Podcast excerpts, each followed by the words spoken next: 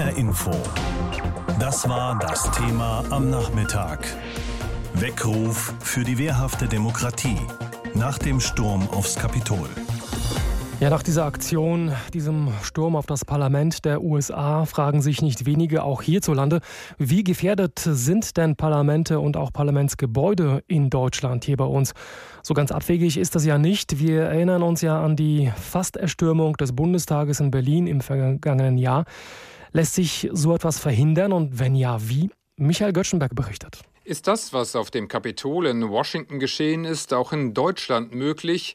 Manch einer fühlte sich an die Szenen erinnert, die sich vor dem Reichstagsgebäude Ende August vergangenen Jahres abspielten. Damals hatten mehrere hundert Personen nach einer Querdenken-Demonstration gegen die Corona-Regelungen die Absperrung durchbrochen und waren vor den Bundestag gezogen, darunter die Reichskriegsflagge schwenkende Rechtsextremisten und Anhänger der Reichsbürgerbewegung. Was man in Washington gesehen habe, das sei noch mal was anderes, sagte Bundesaußenminister Heiko Maas im ARD Brennpunkt gestern Abend. Dennoch warnte er: Die Grundmelodie ist überall die gleiche. Es werden Menschen polarisiert, um sie zu mobilisieren. Es wird mit Hass und Hetze gearbeitet.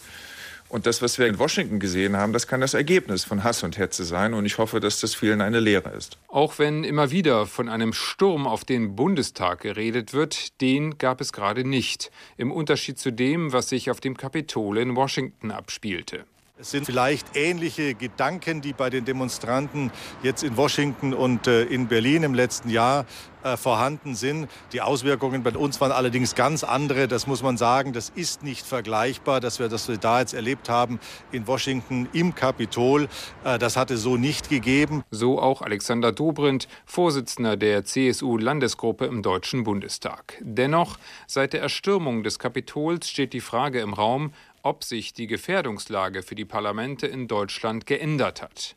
Die Ereignisse in Washington würden von den Sicherheitsbehörden in Bund und Ländern genau analysiert, heißt es in Sicherheitskreisen. Und dabei wird insbesondere beobachtet, was sich in einschlägigen rechtsextremistischen Foren im Internet abspielt und ob dort womöglich zu Nachahmungstaten aufgerufen wird. Kommentiert und diskutiert werden die Ereignisse dort ausgiebig, wie im Übrigen auch innerhalb der Querdenkenbewegung.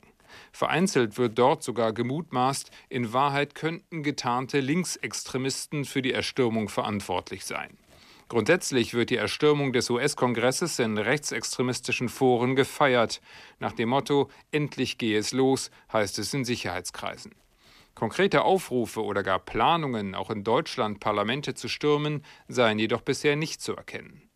Das Innenministerium von Nordrhein-Westfalen teilte dem ARD Hauptstadtstudio auf Anfrage mit, es gebe bisher keine konkreten Hinweise auf Nachahmungstaten. Allerdings die anwachsende Regierungsfeindlichkeit, insbesondere der Corona-Leugner und die andauernden Versuche von Rechtsextremisten, die Proteste für eigene Zwecke zu instrumentalisieren, berge die Gefahr einer zunehmenden Radikalisierung.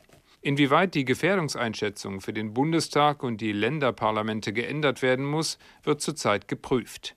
Der Präsident des Deutschen Bundestages, Wolfgang Schäuble, teilte gestern mit, er werde in Abstimmung mit den Sicherheitsbeauftragten der Fraktionen, dem Land Berlin und dem Bundesinnenministerium prüfen, welche Schlussfolgerungen für den Schutz des Bundestages zu ziehen seien.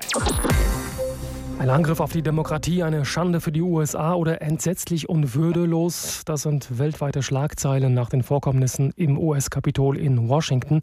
Vorgestern hat es diese Bilder aus der US-amerikanischen Hauptstadt gegeben. Die geistige Urheberschaft für diese Ausschreitungen wird dem noch amtierenden Präsidenten, wird Donald Trump zugeschrieben, der übrigens nicht an der Amtseinführung von Joe Biden am 20. Januar teilnehmen will.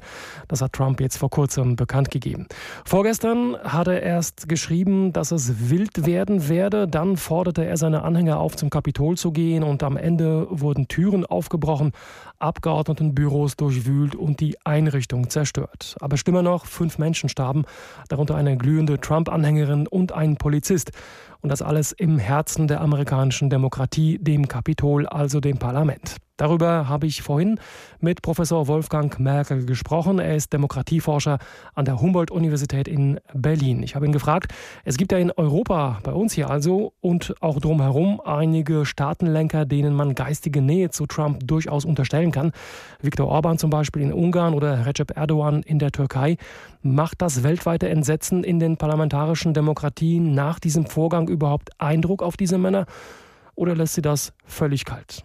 Es macht durchaus Eindruck auf Orban, Kaczynski oder Erdogan. Bei Erdogan reden wir im Übrigen von einem Präsidenten, der nicht in einer Demokratie regiert. Die hat schon längst sozusagen die Grenzen zum autoritären Regime überschritten. Es macht einen Eindruck auf die Rechtspopulisten und deren Führungen, aber man darf es nicht überschätzen.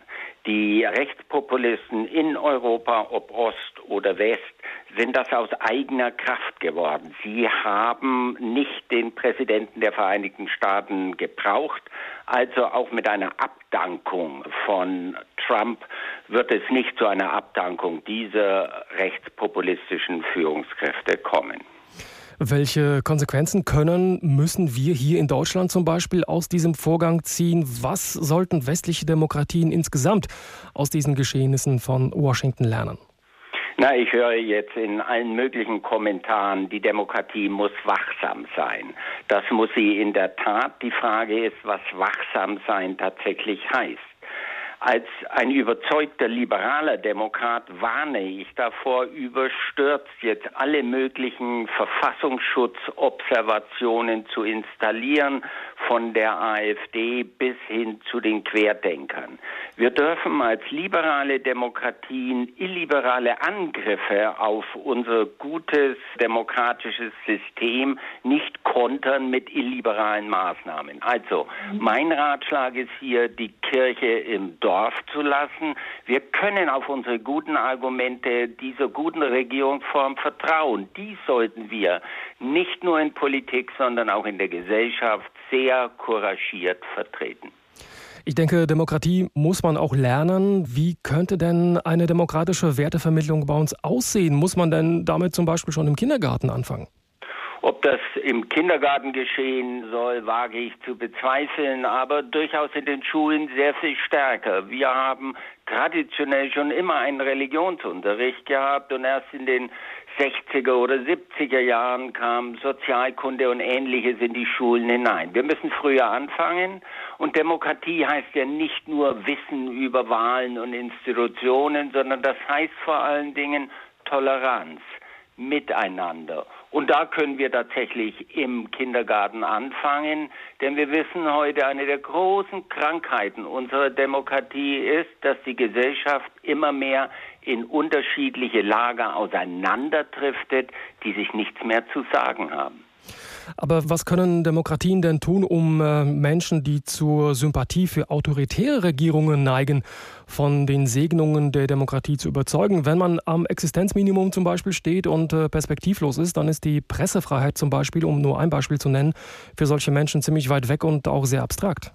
Ich stimme Ihnen zu, aber wir sollten nicht sofort den Fehler machen zu sagen, diejenigen, die an der untersten sozialen Skala bei uns in der Gesellschaft leben, sind die besonders affinen, sagen wir, die besonders zugeneigten zu autoritären Regierungsweisen. Das ist nicht so ganz einfach. Es ist eher die untere Mittelschicht, die solche Attitüden und Wertekonstellationen entwickelt. Was die Demokratie tun kann, ist, sie muss Fairness zeigen. Und da bin ich durchaus bei Ihrem Punkt. Sie muss eine gerechtere Verteilung nicht nur der Einkommen, sondern der Lebenschancen in unserer Gesellschaft garantieren. Aber sie muss vor allen Dingen auch tolerant agieren. Wenn ein Staat intolerant agiert, dann gibt er kein besonders gutes Beispiel dafür in die Gesellschaft hinein. Also selbst wenn wir uns angewöhnt haben, von Klima- und Corona-Leugnern zu sprechen, sollten wir auch mit solchen Begriffen durchaus vorsichtig sein. Wir grenzen zu stark aus. Also unser Gebot der Stunde heißt Gemeinsamkeiten suchen, wechselseitig zuzuhören, auch Toleranz zu üben. Und Toleranz tut manchmal weh, aber wir sind in einer stabilen und einer der besten Demokratien auf dem Globus. Corona hier, Kapitolsturm dort und trotzdem die Börsen zünden ein Feuerwerk nach dem nächsten. Denn sie reagieren mit Kurzsprüngen. Wie kann das sein? Was sind die Gründe dafür? Darüber habe ich mit Claudia Werle gesprochen aus unserer H-Info Wirtschaftsredaktion. Ich habe sie gefragt, die Erstürmung des Kapitols, die Toten, die es dort gegeben hat und dann neue Rekordstände an der Börse. Wie passt das zusammen? Ja gut, dass an den US-Börsen die Aktienkurse deutlich steigen, zwischenzeitlich neue Rekordstände erreicht haben, hat im Prinzip mit dem künftigen US-Präsidenten zu tun. Mit dem Sieg der Demokraten in Georgia bekommt Joe Biden mehr Handlungsspielraum, wird einfacher regieren können. Es wird neue Konjunkturpakete und Investitionsprogramme geben. Davon werden amerikanische Unternehmen und die amerikanischen Steuerzahler profitieren, also letztendlich die US-Wirtschaft insgesamt. Und das alles spiegelt sich dann an der Börse in Form steigender Kurse wieder. Und dann darf man nicht vergessen, die Notenbanker werden ja auch nicht müde zu betonen, wir bleiben bei unserer lockeren Geldpolitik. Also viel von dem Geld, das da mit vollen Händen ausgegeben wird, landet an der Börse. Wobei man muss schon sagen, das klingt etwas komisch. Da kann passieren, was will und die Börse kocht ihr eigenes Süppchen. Naja, nicht so ganz. Äh, derzeit zielen ja viele Maßnahmen, sowohl von Seiten der Regierungen als auch von Seiten der Notenbanken darauf ab, die schlimmsten wirtschaftlichen Folgen der Corona-Pandemie zumindest einigermaßen in den Griff zu bekommen. Aber das ist einfach kein Dauerzustand. Das wird der Zeitpunkt kommen. Da werden diese Maßnahmen auch wieder zurückgefahren und dann wird sich zeigen, ob es Unternehmen auch wirklich gelungen ist, sich an die neuen Bedingungen anzupassen. Neue Rekordhochs gibt es auch hier bei uns am deutschen Aktienmarkt. Der DAX steigt heute zeitweise deutlich über 14.100 Punkte. Und das, obwohl das Robert Koch Institut über neue Höchststände bei den Todesfällen berichtet hat. Hat das auch mit Joe Biden zu tun? Zumindest teilweise hat das mit ihm zu tun. Die USA ist ja nach wie vor die größte Volkswirtschaft der Welt, wie es um die US-Wirtschaft bestellt ist. Das hat auch Auswirkungen auf exportorientierte Unternehmen und davon gibt es ja hier bei uns in Deutschland sehr, sehr viele. Mit Joe Biden verbunden sind aber auch Hoffnungen, Hoffnungen nämlich, dass das transatlantische Bündnis wieder besser wird, dass die Beziehungen sich wieder normalisieren. Viele Unternehmen hierzulande werden davon profitieren. Und ich denke mal, was auch zu der guten Stimmung heute beigetragen hat, das sind einfach gute Konjunkturdaten gekommen. Die Auftragsbücher bei vielen exportorientierten Unternehmen sind sehr, sehr voll. Das Impfen hat in großem Stile begonnen. Wir haben es ja auch jetzt in den Nachrichten gehört, dass auch nicht nur hier bei uns, sondern in vielen vielen anderen Ländern. Also man kann es vielleicht so formulieren, das lässt zumindest hoffen, dass sich die Lage wieder normalisieren wird und an der Börse wird eben Zukunft gehandelt. Und was hat das alles mit mir zu tun? Viele Menschen haben noch nie in ihrem Leben Aktien besessen. Viele haben vielleicht auch gar kein Geld übrig, äh, dass sie so etwas tun könnten. Oder sie sagen auch, mir ist das Risiko viel zu hoch. Ich will gar keine Aktien haben. Ja, das ist wirklich richtig. Viele Menschen haben keine Aktien, sie wollen keine Aktien haben, aber das, was da momentan an der Börse passiert, hat mit jedem Einzelnen von uns viel, viel mehr zu tun, als man so auf den ersten Blick denkt. Viele haben vielleicht keine Aktien, aber sie haben eine Lebensversicherung, sie haben eine private Rentenversicherung und viele von diesen Versicherern, die legen Geld an der Börse an, müssen es sogar an der Börse anlegen, um überhaupt Renditen zu erwirtschaften, um gewährleisten zu können, dass dann ich als Versicherter am Ende auch mein Geld wiederbekomme, möglicherweise im Idealfall mit einem Plus. Ich nenne noch ein Beispiel. Viele arbeiten ja bei einem großen Unternehmen. Sei das der Flughafenbetreiber Fraport hier in Frankfurt, sei das VW in Baunatal, sei das die Lufthansa. Das sind alles große, das sind alles börsennotierte Unternehmen.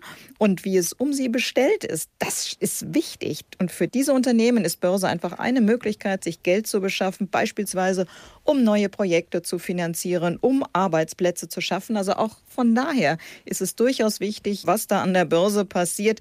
Und ich denke mal, wenn man eine Ahnung davon hat, wie die Dinge zusammenhängen, dann hilft das einfach ein bisschen scheinbar Widersprüchliches einzuordnen. Ja, die schlimmen Bilder von der Erstürmung des äh, US-Kapitols in Washington vorgestern beschäftigen auch heute noch viele Menschen. Vom Angriff auf die Demokratie wird da gesprochen, von Schande oder auch von Aufhetzen durch den amtierenden US-Präsidenten. Zu all dem hat sich meine Kollegin Julia Hummelsieb so ihre Gedanken gemacht. HR Info. Meinung. Die Ereignisse von Mittwoch haben gezeigt, wie tief Amerikas Demokratie in der Krise steckt. Dabei dürfen wir nicht vergessen, dass dies eine Entwicklung ist, die lange vor Trumps politischen Erfolgen begann. Die populistischen Stimmen in den USA werden seit Jahren immer lauter, festzumachen etwa am Republikaner Newt Gingrich, der 2012 an der Präsidentschaftskandidatur für seine Partei scheiterte, oder der Republikanerin Sarah Palin, einst Symbolfigur der rechtspopulistischen Tea Party-Bewegung, die 2009 an Fahrt aufnahm. Und für Trump stehen schon mögliche Nachfolger bereit, etwa der texanische Senator Ted Cruz, der in einer Rede kurz vor dem Sturm aufs Kapitol gegen die Anerkennung des Wahlergebnisses warb.